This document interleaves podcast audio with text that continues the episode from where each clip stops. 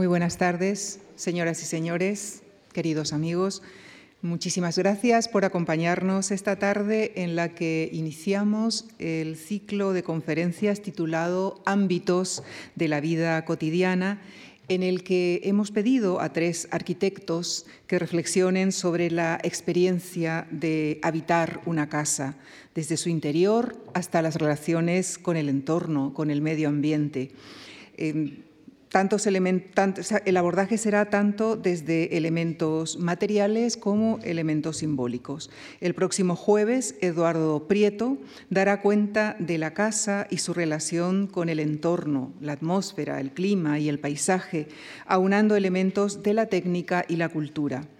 En la sesión de clausura, Santiago de Molina nos presentará un estudio detallado de las escaleras, esos elementos arquitectónicos que conectan personas y ámbitos y cuyo análisis desborda la arquitectura. Y esta tarde, en la conferencia inaugural, nos acompaña el arquitecto, escritor y artista plástico Álvaro Galmés. Actualmente es profesor de tecnología y proyectos arquitectónicos en la Escuela de Arquitectura, Ingeniería y Diseño de la Universidad Europea de Madrid. Comenzó su trayectoria profesional como arquitecto en el estudio de Juan Navarro Valdebec para desarrollar posteriormente su carrera independientemente. Es autor de numerosos proyectos de viviendas, tanto unifamiliares como colectivas. Actualmente dirige la Revista Europea de Investigación Arquitectónica. Trabaja también como artista plástico. Sus obras se han podido contemplar en numerosas exposiciones. Como escritor, es autor de los ensayos titulados Morar, Arte y Experiencia de la Condición Doméstica, La Luz del Sol y Gula, todos ellos enmarcados en su ámbito fundamental de investigación que es la relación entre el individuo y el entorno. Temática que abordará esta tarde, en particular, nos hablará de la relación que se desarrolla entre la casa y su habitante. Les dejo con el profesor Álvaro Galmés en la conferencia que ha titulado Morar, la casa como espacio compartido. Muchísimas gracias.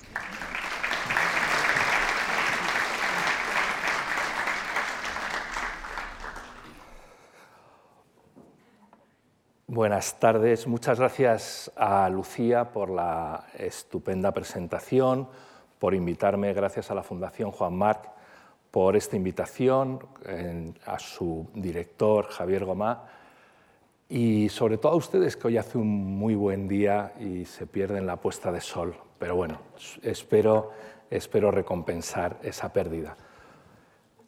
Todos los seres humanos imaginamos nuestras casas y queremos tener una casa ideal. El problema es que ah, muchas veces hay una distancia grande entre la casa imaginada y la casa habitada. Tenemos expectativas, le dedicamos tiempo a aprender a cómo tenemos que hacer las casas. Desde el punto de vista del arquitecto nos preparamos, tenemos una carrera, yo mismo doy clases para que los ah, futuros arquitectos aprendan a hacer las casas, pero también desde el punto de vista del habitante. El habitante también dedica tiempo, dedica dinero, compra revistas, se va a las tiendas de decoración, intenta saber ser un experto en la casa del futuro, en la casa soñada.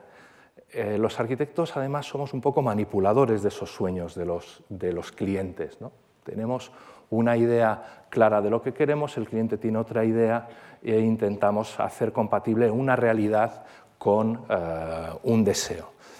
Quería empezar con esta imagen, es una imagen de una película de los años de, 1970 de Akira Kurosawa. La película se ha llamado Descaden, son varias historias, pero hay una historia que me parece eh, muy bonita y es la de un anciano enfermo, paupérrimo, vive en un coche destartalado y eh, sobrevive con la limosna que pide su nieto por las tardes.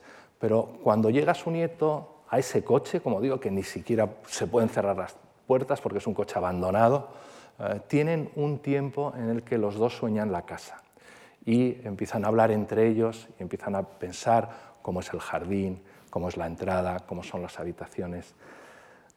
La cojo especialmente porque habitualmente entendemos que la casa soñada es una casa del siglo XIX, es una casa clásica, es un palacio eh, casi de Walt Disney. Y aquí, con mucha pertinencia a mi modo de ver, eh, Kurosawa coge una casa contemporánea. Esta casa podía ser perfectamente una muy buena representante del metabolismo japonés, que es eh, la arquitectura que se estaba haciendo contemporáneamente.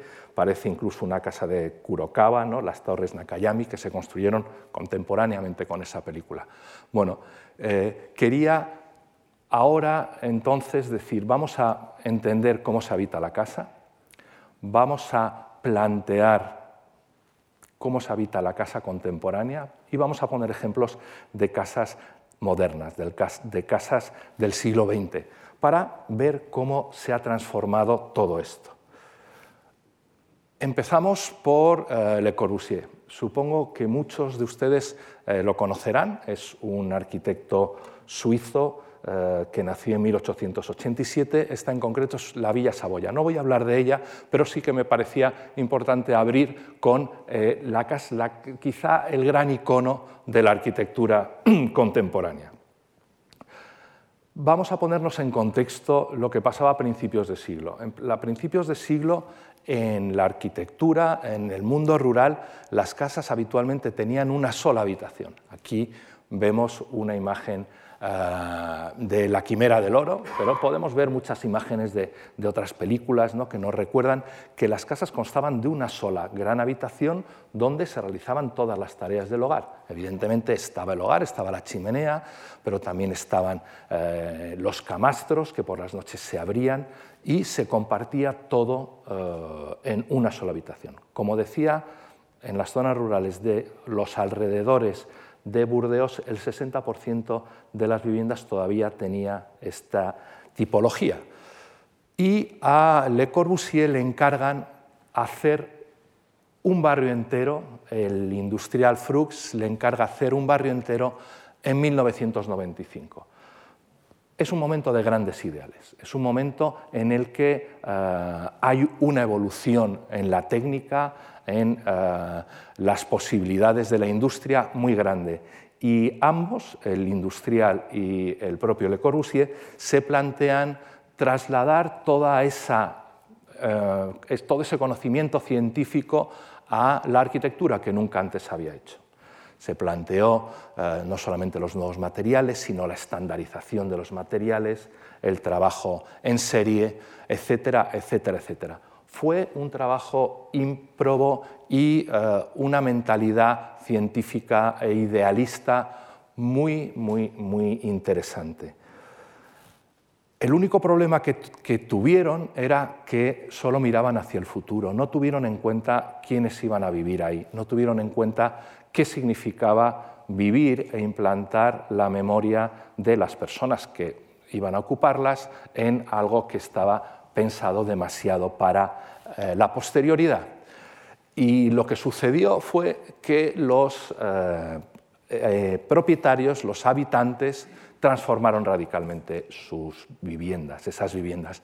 Aquí vemos, ¿no? vemos en la imagen superior, vemos cómo era la casa tal y como la concibió Le Corbusier, tal y como se ejecutó y al cabo de unos años lo que hizo el propietario. Vemos que hay una serie de cambios muy importantes. Las bow windows, estas ventanas eh, rasgadas que van de lado a lado, pues son cambiadas por pequeñas ventanas, evidentemente no tenían persianas, se les colocan encima unas persianas, tampoco tenían esas jardineras, se les colocan jardineras.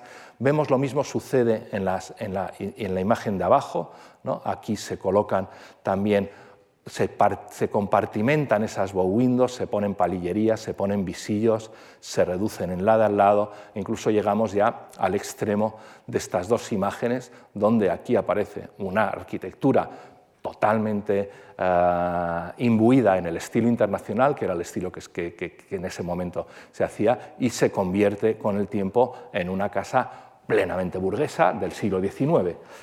Es el gran problema que, tiene la arquitectura, que eh, la memoria del habitante va a intentar eh, hacerse con ella. Bueno, esto es un antiejemplo de lo que sucedió. Y cuando al cabo de los años, al cabo de 20 años, eh, Le Corbusier fue, volvió a ver lo que había pasado. Le Corbusier no era además conocido por su humildad, todo el mundo estaba asustado pensando qué es lo que iba a hacer. Él dijo una frase que ha quedado para el recuerdo. Dijo eh, concretamente, la vida siempre tiene razón, es el arquitecto el que se equivoca. Yo creo que, con esa premisa podemos empezar ahora a entender lo que es soñar la casa sin tener en cuenta la memoria o aprender un poco cómo se habita la casa y qué es lo que pasa en esos años en los que la casa empieza a ser ocupada. Bueno, eh, aquí tenemos el ejemplo extremo de cómo ya se ha cambiado todo. La casa es irreconocible. La casa aquí pertenece al eh, propietario, se la ha apropiado en el mejor de los sentidos. Propongo entonces un itinerario del hábitat, un itinerario que va a tener tres etapas. La primera etapa la llamaré de pertenencia, la segunda de permanencia y la última la de hospitalidad. La etapa en la que el habitante se identifica con el lugar es la pertenencia. En ella es la primera vez que el habitante se acerca a un espacio que le puede ser más cercano o más lejano, pero que él necesita que forme parte de su yo interior. La segunda es la etapa de la permanencia. En cierto sentido, el habitante ya se ha adueñado del espacio, el espacio ya es suyo, y empieza a disfrutar. Si la primera etapa era una etapa que estaba esencialmente dominada por el espacio, por la conquista del espacio, esta etapa está dominada por el tiempo, por el tiempo degustado. Y por último hablaremos de la hospitalidad. La casa ya fundada y degustada en las dos primeras, en las dos primeras etapas se abre a los demás. Es una casa plenamente vivida que se puede ofrecer al otro, pero veremos que ese ofrecimiento es un ofrecimiento productivo.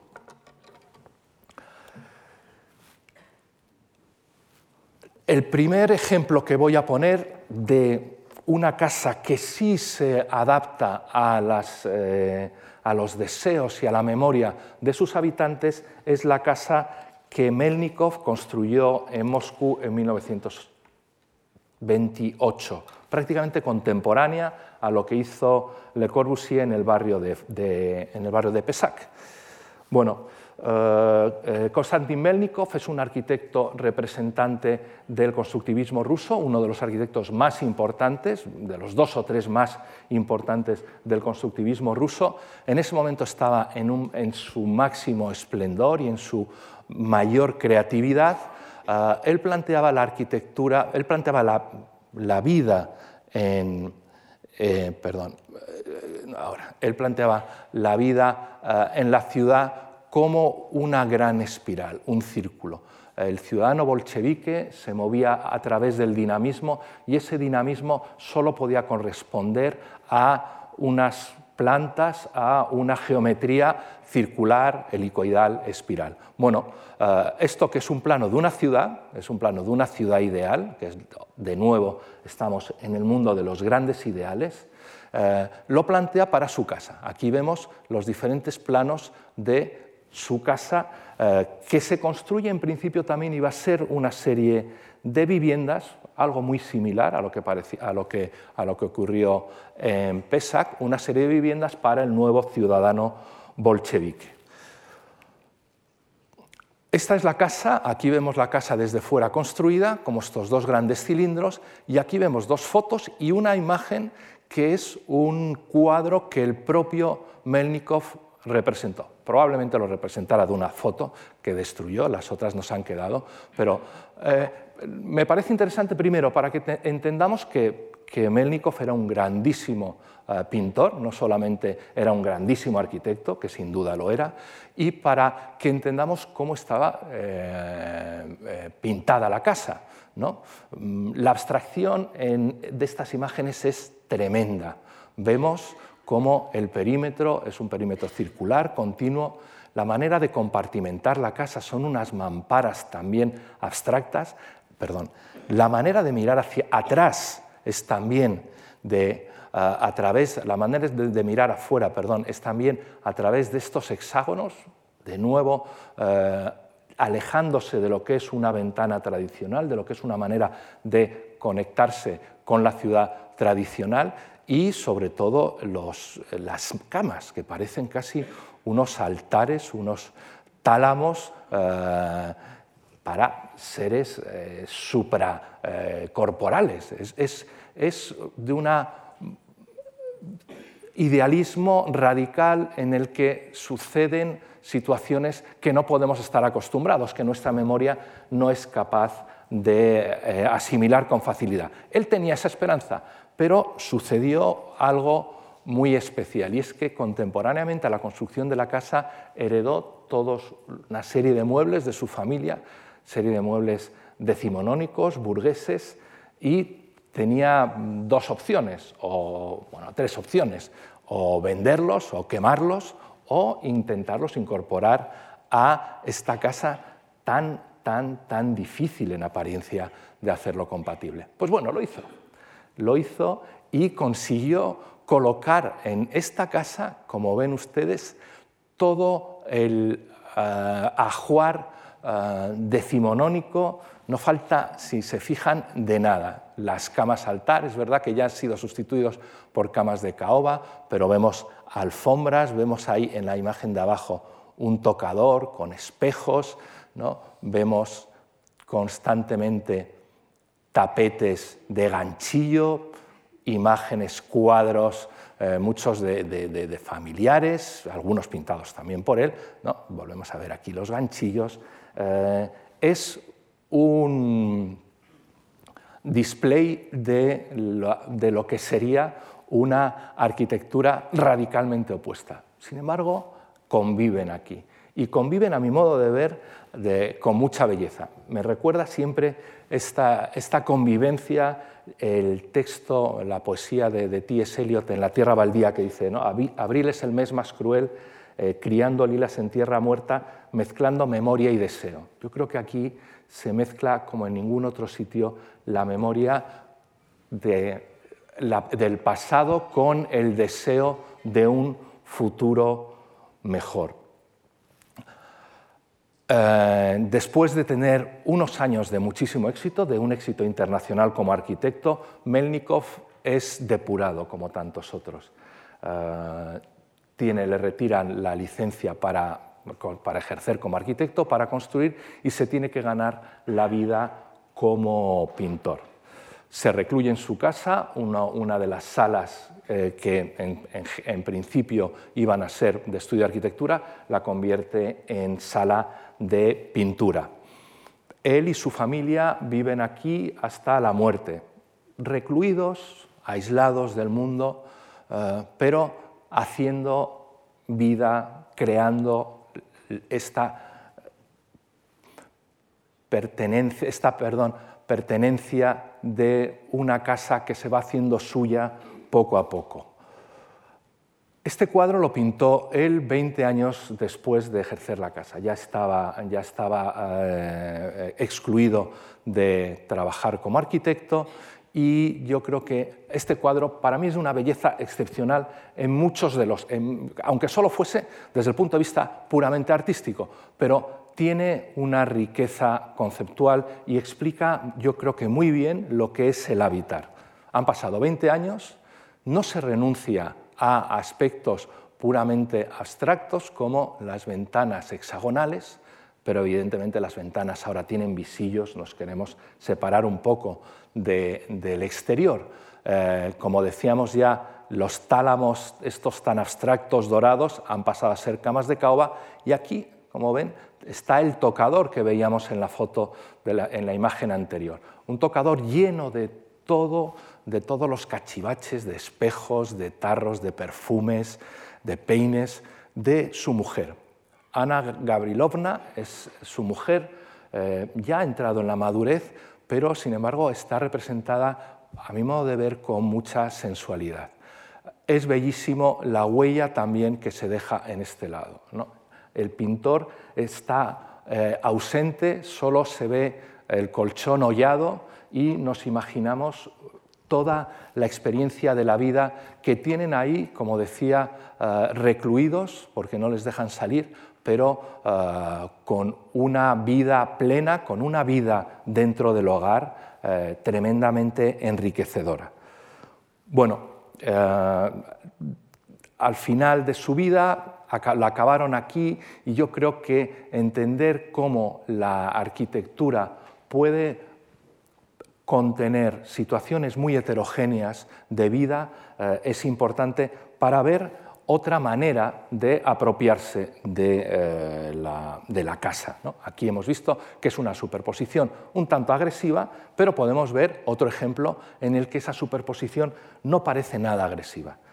Volvemos a eh, buscar otro ejemplo icónico de la arquitectura del siglo XX, la Villa Malaparte, construida en Punta Masuyo en 1938, eh, del escritor Curcio Malaparte. Eh, Curcio Malaparte era un escritor en los años 20, en los años 30, polémico, fascista, interesante en cualquier caso. Y le pide al arquitecto, también un grandísimo arquitecto, eh, Adalberto Libera, que eh, construya su casa en, en, la punta de un acantilado, como decía, en Masuyo. Bueno, eh, el arquitecto lo que hace es mandarle estos planos, se adaptan a la punta, se adaptan a la morfología del terreno, pero son un tanto estándares. La arquitectura no sobresale por vanguardista ni nada. ¿no? Vemos abajo eh, cómo están organizados las, habitaciones de una manera muy estandarizada, con la escalera en medio que se sube a un gran cuarto de estar. Sí es cierto que este cuarto de estar permite salir a la cubierta, pero también vemos el orden de las ventanas, casi podría ser una ordenación eh, neoclásica. Bueno, yo creo que eh, eh, Malaparte no le debió gustar eh, nada estos planos, porque sobre todo porque él ya había empezado a soñar su casa antes. Y eso es importante. Cuando uno tiene ya unos sueños de la casa y que venga un arquitecto e imponga unas ideas, no suele ser demasiado bienvenido. Malaparte, para que entendamos cómo tenía su casa soñada, estuvo exiliado antes de, de construirse la casa en Lipari. En Lipari tuvo mucho tiempo para darse paseos, para comprender lo que él quería y aquí vemos incluso la iglesia a la que él, no sé si asistía, eso ya no lo sé, pero bueno, por lo menos la veía todos los días porque eh, eh, Lipari es muy pequeño. Yo creo que esa idea que estaba en 1934, 1935, la casa se construyó en 1939, ya la tenía en la cabeza. Y ante la imagen que le había mandado... Eh, Adalberto Libera, el arquitecto, él le contestó con esta cuartilla, una cuartilla que, como ustedes pueden ver, se ve que no tiene ni idea de arquitectura, no sabe representar ni siquiera un alzado, pero no importa, porque está llena de intenciones, y es lo que a mí me interesa. Ven abajo cómo están descritos los dormitorios que quiere, las habitaciones que quiere, pero ven sobre todo arriba dos cosas. Primero, tiene muy claro las dimensiones de la cubierta y parece que las dos cubiertas quiere que sean transitables. Y luego algo tan extraño como esta escalera que está aquí, que no sabemos a dónde va. De hecho, tiene la suerte que corta, se corta la cuartilla porque si no sería una escalera infinita que no tendría continuidad. Pero él tiene claro que quiere incorporar esa escalera eh, que tenía y que vio en, en Lipari, como decía. Bueno, él quería hacer una casa que fuese su propio retrato. De hecho, lo dice muy claramente en una entrevista. Dice, el día que empecé a construir mi casa, no pensé que iba a crear un retrato, un, el retrato, un retrato de mí mismo, el mejor autorretrato de cuantos haya intentado hacer hasta ahora de mí mismo. Bueno, quería hacer un retrato de, de sí mismo y verdaderamente intentó conseguirlo a través de transformar esos primeros planos. Ahora sabemos además que eh, Adalberto Libera, que insisto, era un grandísimo arquitecto, hizo eh, obras maravillosas, no es que fuera un mal arquitecto, pero aquí no acertó con el cliente. Bueno, Adalberto Libera desaparece de la escena, se sigue diciendo en muchos manuales y en muchos libros que esta casa es de Adalberto Libera, pero no lo podríamos decir en propiedad, y con un constructor de la zona se va a vivir él eh, a los alrededores y día a día van construyendo su casa. Aquí ya podemos ver algunas intenciones, como son las ventanas que aparecen eh, aquí ya no son esas ventanas neoclásicas tan perfectamente organizadas, sino unas extrañas ventanas, porque él lo que quería era tener una experiencia directa del paisaje, tener un control perfecto de ese maravilloso paisaje al que tenía derecho y al que tenía la posibilidad de acceder. Los huecos son radicalmente importantes. No voy a hablar demasiado de ellos porque me apetece ir a la piel, un libro suyo de 1949. Eh, eh, es autobiográfico, seguramente estos personajes tienen eh, una parte autobiográfica y otra parte de autoexaltación, pero están demostrado que muchas de las anécdotas que él cuenta son verdaderas. Bueno, una de ellas es una visita que le hizo Rommel a final de la guerra, el general Rommel, eh, se pasan el día juntos y cuando ya se va a ir le pregunta a Rommel si la casa la había comprado ya hecha o si verdaderamente la había construido él. Y leo textualmente de la piel. Le respondí, y no era verdad, que la había comprado ya hecha. Y con un amplio gesto de la mano, señalándole la verticalidad de los acantilados de Matromanía, los tres escollos gigantescos del Faraglioni, la península de Sorrento, las islas de las Sirenas y la distante y azulada costa de Amalfi, le dije, yo diseñé el paisaje. Yo creo que es muy bonito, ¿no? es, es muy bonito decir, él diseñó el paisaje y aunque sea una butad, no se equivoca, porque si uno sabe colocar las ventanas, si uno va día a día a la obra, se coloca en un sitio, ve dónde se ve, dónde se mira, se recoge en otro, ve dónde se puede esconder, uno verdaderamente diseña el paisaje. En cierto sentido, hay algo como de nudo gordiano del paisaje en esta, en esta arquitectura. Bueno, decíamos que, le gustaba exponerse, le enseñaba la casa a todos sus amigos, aquí lo pueden ver con Elsa Morente y con,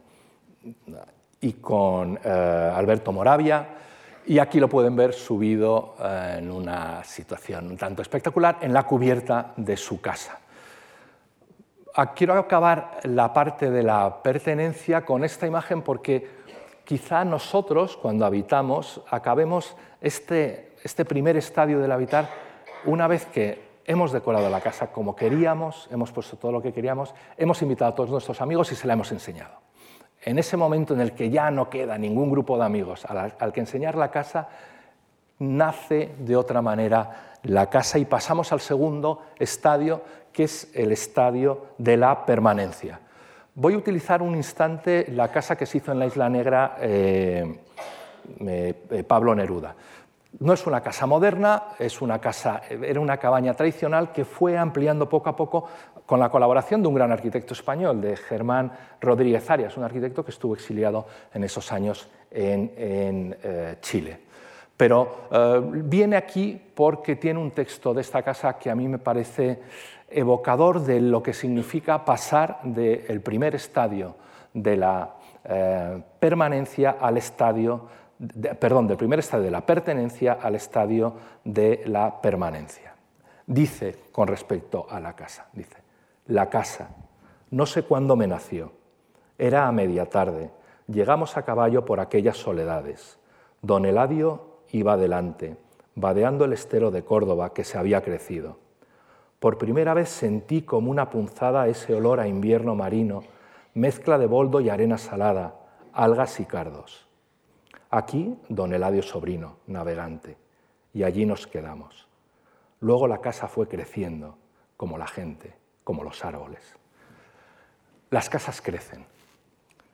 Después de creada y consolidada la casa, nace un sentimiento profundo de pertenencia.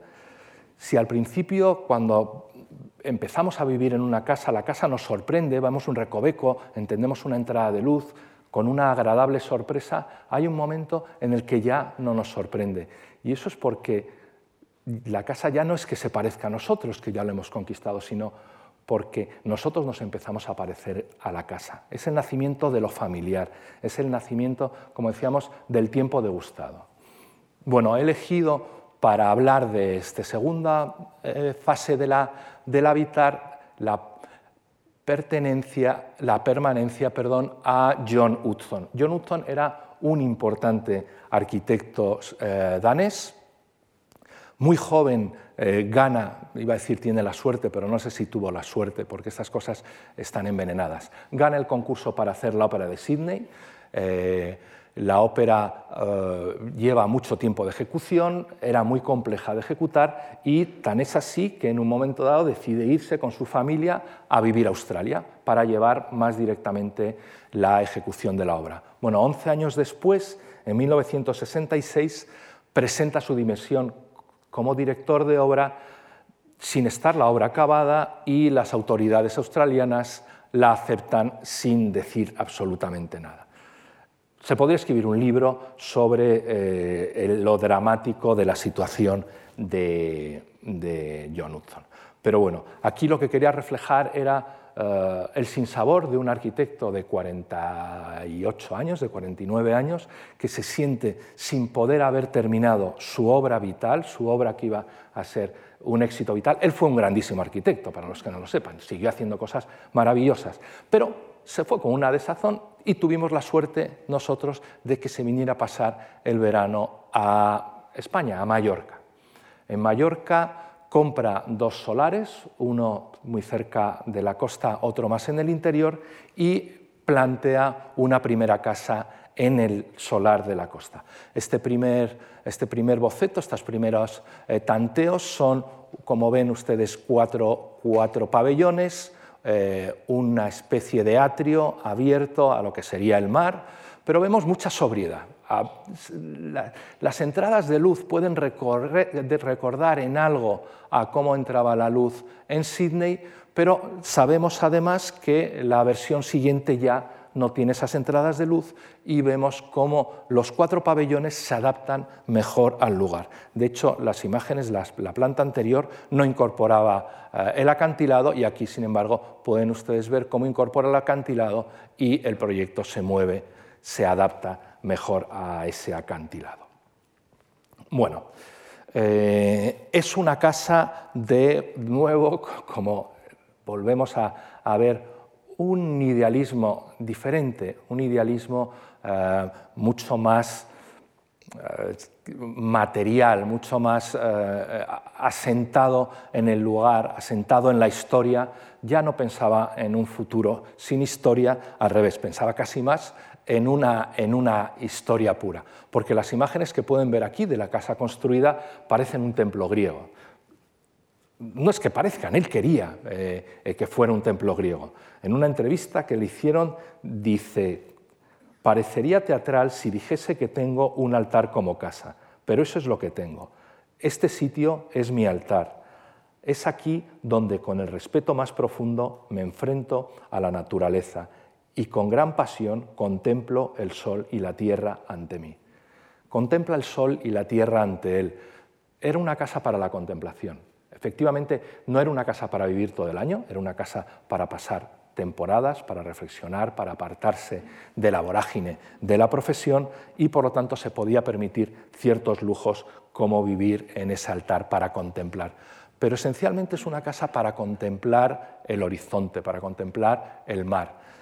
Ven ustedes el atrio que veíamos antes en planta, el atrio ahora está volcado al mar y aquí hay como 11 huecos diferentes, casi como 11 maneras de observar. Podríamos pensar incluso que el atrio es como el tema principal de una sinfonía y las 11 eh, aperturas, 11 eh, variaciones de ese tema principal que están vinculadas al tiempo, a la posición del sol, bueno, al momento del día. Además no tiene ningún tipo de decoración, por, por, esa insistencia, como ven ustedes, no hay decoración delante de las, delante de las ventanas. Por, ahí, solamente hay un poco. Por esa insistencia que tenía él en eh, querer vivir de un modo casi atemporal, querer vivir en una abstracción. Hacia atrás, sin embargo, podemos ver que en los recovecos que dejan, eh, como se maclaban los diferentes, eh, los diferentes elementos de la, de la arquitectura, tenemos otro, otro, modo de vivir, un modo de vivir mucho más, centípetro, más centrípetro, perdón, eh, eh, más acogedor, ya pueden aparecer los árboles, eh, hay, pinos, manzanos, hay algún granado e incluso mobiliario, aunque es impropio hablar de mobiliario porque son fijos. Una cosa es que haya una privacidad mayor y otra cosa es que en esta casa haya sillas que se muevan. No, aquí todo es permanente, todo es, como decíamos, casi como si estuviésemos en un templo. y esa manera de vivir, de habitar tan permanente, tan rígida, ciertamente es difícil de mantener. Poco a poco el arquitecto se dio cuenta de lo, difícil que era vivir en el día a día. La cercanía con el mar, muchos de ustedes saben, es difícil oír las 24 horas del día, las olas más cuando rompen en un acantilado, la humedad excesiva cuando hace frío. Y si todo esto añadimos además eh, la colección de jóvenes arquitectos que íbamos, reconozco mi, pecado, íbamos a ver la casa porque se había convertido, como decía, en un icono la arquitectura moderna y todos queríamos conocerla, pues efectivamente se hacía muy incómodo de vivir. Pero fue muy sabio, porque lo que hizo fue trasladar ese modo de vivir al interior, al interior de la isla, a una parcela que estaba mucho más aislada, también tenía vistas al mar, pero estaba mucho más eh, alejada. Bueno, hay una simplicidad y una flexibilidad mucho mayor eh, en este modo de vivir, en esta casa. Pero no debemos de entender que es una segunda casa directamente. Podemos intentar pensarla como la misma casa, el mismo modo de habitar, solo que bajo otras premisas, bajo otras premisas de mayor confort, de mayor comodidad. De hecho, él seguía viviendo en Canlis, en la primera casa, y iba construyendo Can Feliz. El nombre de Can Feliz ya sé que es un poco cursi, pero para un danés que no sabe bien el español es como, yo creo que debía ser muy evocador. Y es muy bonito porque es representativo de lo que quería ahora. Ahora ya no estaba tan interesado en hacer una arquitectura eh, que saliera en todas las revistas, una arquitectura vanguardista de una experimentación extrema, sino quería hacer una casa para ser feliz, para ser feliz con su mujer, con sus hijos y ya con sus nietos, porque empezaba a tener nietos en esta época. Pero lo más bonito es verlo trabajar a día a día. ¿no? Dormía, como decíamos, en Canlis y se iba por las mañanas muy temprano a trabajar en Can Feliz nunca creo que habitar y construir estuvieron tan cerca. Esa famosa conferencia de Heidegger sobre habitar y construir eh, se hizo mucho, mucho antes de, esta casa, si no, seguramente Heidegger hubiera puesto estas imágenes, que a mi modo de ver son preciosas, como el arquitecto, también ven el arquitecto danés, alto, guapo, con una facha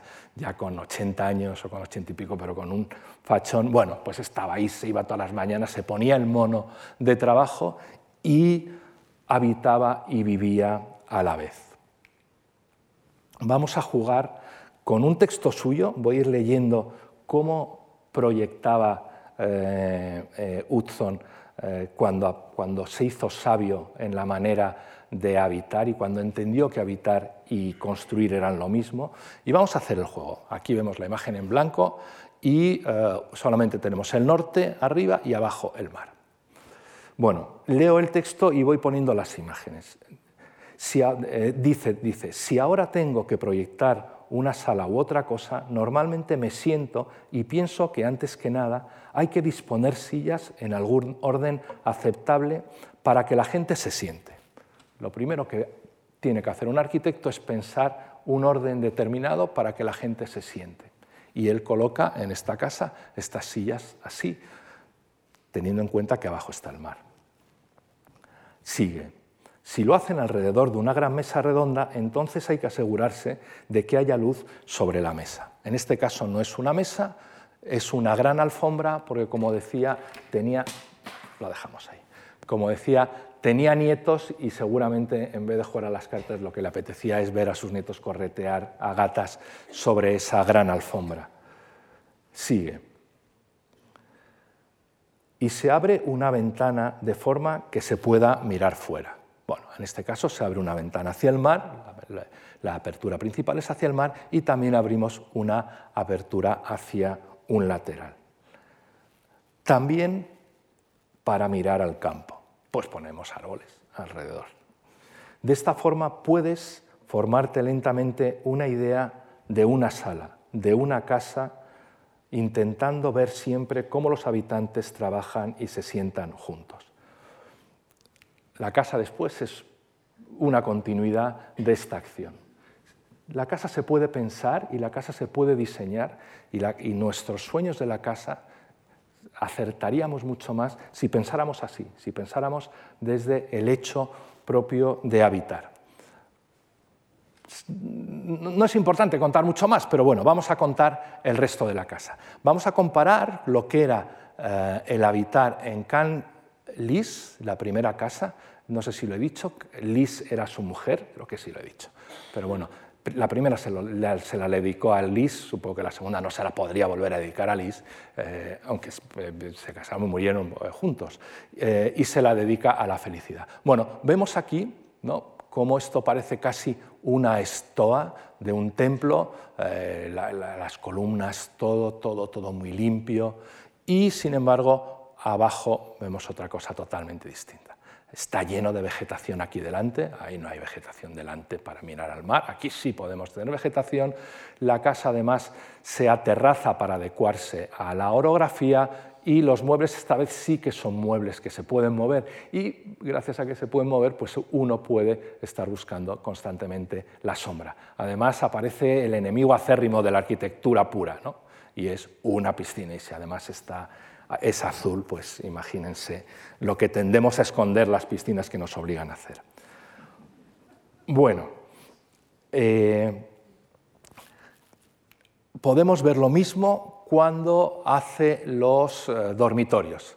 Arriba vemos el dormitorio de Canlis con este nicho monacal, lo mismo, la silla no puede ser en este, en este caso inmóvil, pero la mesa sí. ¿eh?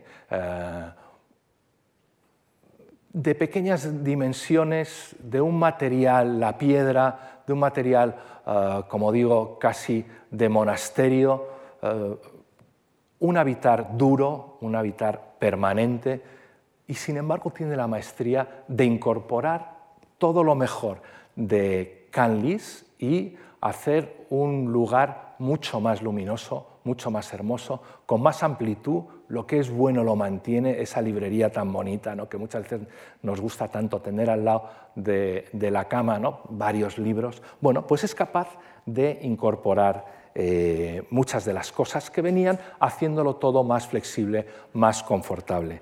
Incluso es capaz de modificar la primera casa, es capaz de modificar Canlis con las innovaciones que encuentra en Canfeliz.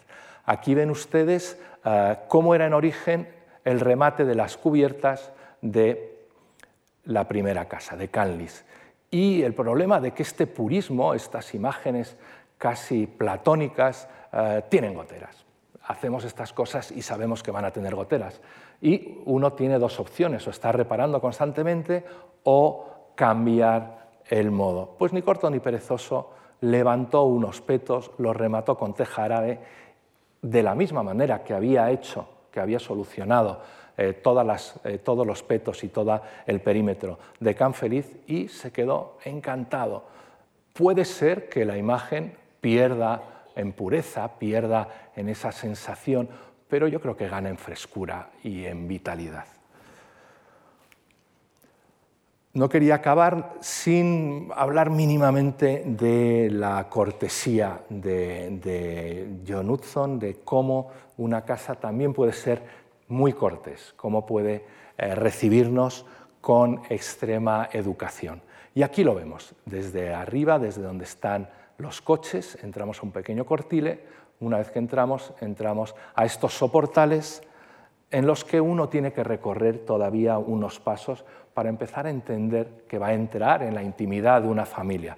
La, puerta que ven aquí al fondo no es la puerta de la casa, es la puerta del despacho. Hay que torcer todavía a la izquierda, todavía hay un momento en el que uno puede darle más vueltas a lo que va a pasar, tiene un espejo eh, donde nos acicalamos para entrar ya directamente en la casa en eh, el vestíbulo. intento nunca hablar de hall eh, o todavía peor de lobby. Eh, son palabras heredadas y además tenemos una riqueza. A mí me encanta la palabra vestíbulo, pero todavía me gusta más la palabra recibidor que tenemos en, español para referirnos a esa entrada de la casa. La casa nos recibe. Bueno, acabamos con esto la etapa en la que uno se va eh, identificando y ha disfrutado totalmente de la casa y cuando la casa ya está plenamente disfrutada, entramos en la tercera etapa, que es la de la hospitalidad. Todo lo que he dicho, de, todo lo que voy a decir, perdón, de, a, partir de ahora, se lo podríamos haber aplicado a esta segunda casa, a Can Feliz, pero he preferido utilizar eh, la casa de los Sims, de este matrimonio americano, que la construyó en California en los años 50 para acabar la conferencia y para que podamos reflexionar un poco sobre lo que es la hospitalidad. Vuelvo rápidamente a mm, definir un poco qué significa eh, la hospitalidad, porque eh, la hospitalidad tiene que ver con una casa que ya nos ha acogido y en ese sentido nosotros podemos ya empezar a ser acogedores. Es como nosotros, nosotros ya empezamos a ser como ella, la hemos disfrutado y por lo tanto podemos ofrecérsela a los demás. Cuando hablo de hospitalidad hablo de una manera amplia, no solamente somos hospitalarios con el que viene de fuera, con el invitado, también somos hospitalarios con los que están dentro, con los que convivimos. Por lo tanto, acoger al que viene de fuera, compartir con el que está dentro, serán las dos modalidades del habitar. Pero como decía también al principio, eh, la hospitalidad también uno la hace consigo mismo. Porque cuando uno ofrece espacio a los demás, ese espacio se multiplica. Me gusta mucho un verso de Elizabeth Browning que dice, allí donde tú estás se abre un espacio para mí. Esto es lo que queremos hacer con la hospitalidad, ofrecérsela a los demás y no perder espacio, sino que el espacio, cuando lo ofrecemos, se multiplica. Bueno, entramos en eh, el mundo de los Sims. Creo que todos ustedes eh, han visto alguna vez alguno de estos muebles. De hecho, en la terraza, me recordaban ahora, eh, estos son las sillas del jardín. Si no lo han tenido en sus casas, si no lo tienen, seguramente eh, lo han utilizado, se han sentado alguna vez en alguno de ellos, porque verdaderamente ellos transformaron la manera de proyectar. Transformaron la manera de proyectar de muchas maneras inventaron o innovaron en las técnicas. Nadie había utilizado la madera laminada antes en el mobiliario y ellos la trajeron, además la trajeron después de tener varias experiencias. Lo mismo que el plástico, lo mismo que la fibra de vidrio, pero además incorporaron el color, el brillo, la luminosidad en el mueble, el mueble que era en sí algo alegre. Si no tienen estos muebles, si no los han utilizado habitualmente, sí que estoy seguro que el modo ahora mismo que tienen ustedes de sentarse, que el modo de coger las bandejas, que el modo que tenemos de comportarnos con el mobiliario en la modernidad está condicionado por estos diseñadores. Bueno, en 1945 eh, la revista Arts and Architecture se, decide por encargar a una serie de arquitectos importantes americanos la casa del futuro. Estamos en una segunda modernidad. Han pasado ya 30 años prácticamente desde las primeras tentativas que vimos de eh, Le Corbusier y Melnikov y en esta segunda modernidad eh, tenemos una manera distinta de enfrentarnos con lo que es la arquitectura. Cuando ellos les encargan, ellos les encargan la casa número 8, el director de la revista les encarga a ellos también la casa número 9, pero lo primero que hacen no es presentar los planos, como serían los alzados, etcétera, sino presentar estas imágenes. Son ellos dos, Ray con esas faldas y la cintura súper ceñida que le encantaba, eh, eh, Charles con ese porte y lo mismo sucedía con uh, John Etzera, que es el dueño de la revista y el director de la revista. Bueno, se los ve a ellos dos rodeados de todos sus objetos cotidianos. Es importante esa toma de postura. La casa ya no es unos planos, ya no son uh, unas maquetas, unas secciones, unos alzados, sino la casa es un ajuar en el que, eh, con el que eh, conviven los habitantes, en este caso los, que la han proyectado y los que van a vivir en ella. Viviendo ya en ella, estas son dos imágenes de, ellos en el día a día, y, quiero introducir una reflexión que hacían, que, hacían, hace Charles eh, Imes, que dice, el rol del arquitecto, del diseñador, es el de un buen y atento anfitrión, cuyas energías están dedicadas a anticipar las necesidades de sus invitados. Entendemos ahora que el rol del arquitecto, del diseñador y del propietario de una casa es el del buen anfitrión, ¿no? como dice aquí, que tiene que anticipar eh, las necesidades, los gustos de sus eh, futuros invitados. Bueno, eh, yo creo que lo más importante para conseguir esto es la flexibilidad. La flexibilidad en las distribuciones, la flexibilidad en los elementos, como vemos, estas son fotos que hacen ellos y están súper cuidadas, no pensemos que son fotos que les han cogido desprevenidos, no, están cuidadísimas. Pero ellos siempre se rodean de millones de objetos, de objetos, de elementos para comer, eh, elementos con aquí que están jugando, bueno, todo, vemos un catálogo de elementos que son móviles porque se trata de establecer una gran flexibilidad en el día a día. Bueno, eh, las situaciones de la cotidianidad encadenan acciones que en cierto sentido nos van atando a la casa. Una trama es como una trama invisible que nos atrapa en, esta vivienda que ya conocemos y ya podemos habitar. Y para eso es muy importante que haya muchos objetos que, que se puedan modificar y una neutralidad espacial importante les gustaba invitar a mucha gente. Vemos dos imágenes, en la de arriba vemos al matrimonio, Charles y Ray de espaldas, y aquí vemos al matrimonio eh, Wilder, Audrey Wilder y Billy Wilder, el director de cine, bueno, en un contexto de intimidad totalmente desenfadado, y sin embargo aquí vemos otra imagen radicalmente distinta, o por lo menos muy, muy diferente, los dos en el mismo contenedor, en la misma casa. Aquí vemos a Charles Chaplin, es que desde aquí no lo veo bien, no lo puedo señalar, pero estaba por ahí, a Charles Chaplin con su mujer, al escultor Isamu Noguchi con su mujer, Isamu Noguchi es un escultor japonés, su mujer también es una actriz japonesa y su mujer está en este momento eh, celebrando la ceremonia del té. La ceremonia del té es una ceremonia que exige una liturgia radical, nada que ver con el desenfado de los Wilder. ¿no? Nos imaginamos las películas como El apartamento y vemos que poco encajan aquí, pero sin embargo conviven en el mismo lugar. Vamos a fijarnos ahora, si se fijan ahora, todas las mesitas ¿eh? dentro de esa ceremonia tan sofisticada, todas esas mesitas son diseño de ellos. Aquí la pueden ver cómo son las mesas LRT que es el primer diseño en el que empiezan a trabajar con la extrema ligereza de las patas.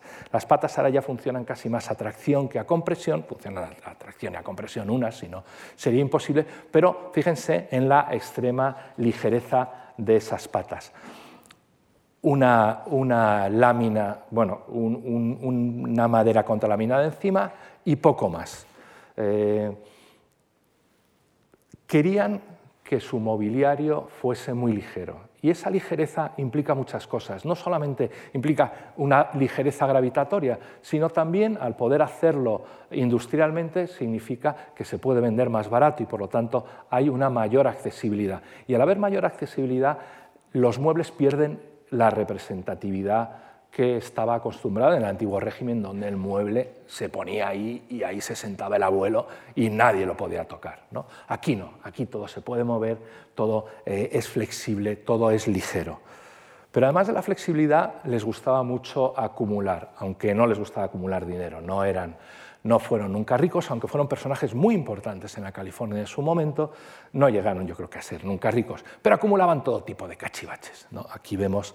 Eh, eh, ¿cómo se llama? cajitas para pastillas, aquí monigotes hindúes, pero bueno, vemos, vemos piedras, botones, etcétera, etcétera. Porque todo lo que sirviese como un elemento casual de alegría, todos estaban expuestos en su casa. Yo he visto muchas imágenes de, cómo evolucionó su casa, incluso he ido, también a verla en directo, y las, colecciones aparecían y desaparecían, en un momento estaban en un sitio, al cabo de los años estaban en otro. La versatilidad en este modo de vivir y este modo de experimentar la arquitectura era muy, muy importante, porque en el fondo la casa, a partir de estos arquitectos, es un orden imprevisible de la vida. Todos podemos participar de esa reordenación, de esa reordenación que día a día varía, pero que va dejando huellas más allá del lugar en los habitantes. Hay como una especie de tapiz que se va construyendo cuando podemos utilizar, cuando podemos modificar, cuando podemos compartir las cosas de nuestras casas con los demás, construimos un tapiz de relaciones, construimos un tapiz que en cierta, en cierta manera marca el espacio y marca nuestra manera de vivir y en este caso de convivir. Bueno, en unos años después les proponen eh, escribir un artículo en una revista sobre lo que es la casa. Y en vez de escribir, en vez de mandarles un texto como sería lo habitual, esto es lo que mandan mandan una serie de actividades del lugar. Aquí ya radicalmente la casa ha dejado de tener paredes, ha dejado de tener suelo, ha dejado de ser todo. Aquí la casa lo que son son las actividades que en ella se realizan. Y además actividades, la mayoría de ellas lúdicas. Los vemos aquí bailando, tocando el violonchelo, el niño haciendo el indio, el padre haciendo el indio. ¿no? Los vemos jugando a las cartas, pero también vemos que además todas se relacionan. Aquí una pareja abrazándose, encima alguien proyectando un niño pequeño, no sé si tenía alguna doble intención esta relación, el hombre durmiendo al lado con el serrucho haciendo bricolaje. Eh, fijaos, aquí volvemos a ver la cintura de, de, Ray, ¿no? con esas faldas pintando, porque ella era una magnífica pintora, pintando y al lado lo que parece su marido preparándole un cóctel para cuando acabe eh, de trabajar. Bueno, esto es una casa para el matrimonio, para el matrimonio eh, IMSS. Y esto es lo que creo que esencialmente, si pensamos en el habitar, es una casa para nosotros. Dejamos huellas temporales, ya no dejamos esas huellas profundas, ¿no? Eh, eh, las colecciones que tenían no tienen nada que ver de la antigüedad, de lo que eran los museos o las casas en las que nada se mueve, no, al revés, aquí todo está moviéndose, todo está fluyendo, todo está cambiando porque lo importante son las actividades. Y esas actividades, como decía, van tejiendo un modo de existencia. Bueno, quería concluir esta conferencia recordando estas ideas, ¿no? que las casas son historias que se tejen como se tejen los hilos de un tapiz. Primero, como veíamos casi con la trama, que es la pertenencia, la, la, primer fila de hilos, ¿no? con el esfuerzo de transformarla para identificarse con nosotros, después a través del día a día, mediante la permanencia, que creamos hilos nuevos que se consolidan con los anteriores y por último mediante la hospitalidad, añadiendo nuevos dibujos de terceros que nos ayudan a terminar ese tapiz. Bueno, cuando salgan hoy de aquí me gustaría que recuerden que la casa contemporánea no está hecha solo de ladrillo, de hormigón o de todo acero y vidrio, como muchas veces nos quejamos, ¿no? sino que también está hecha de historias, de encuentros y de sueños. Muchas gracias.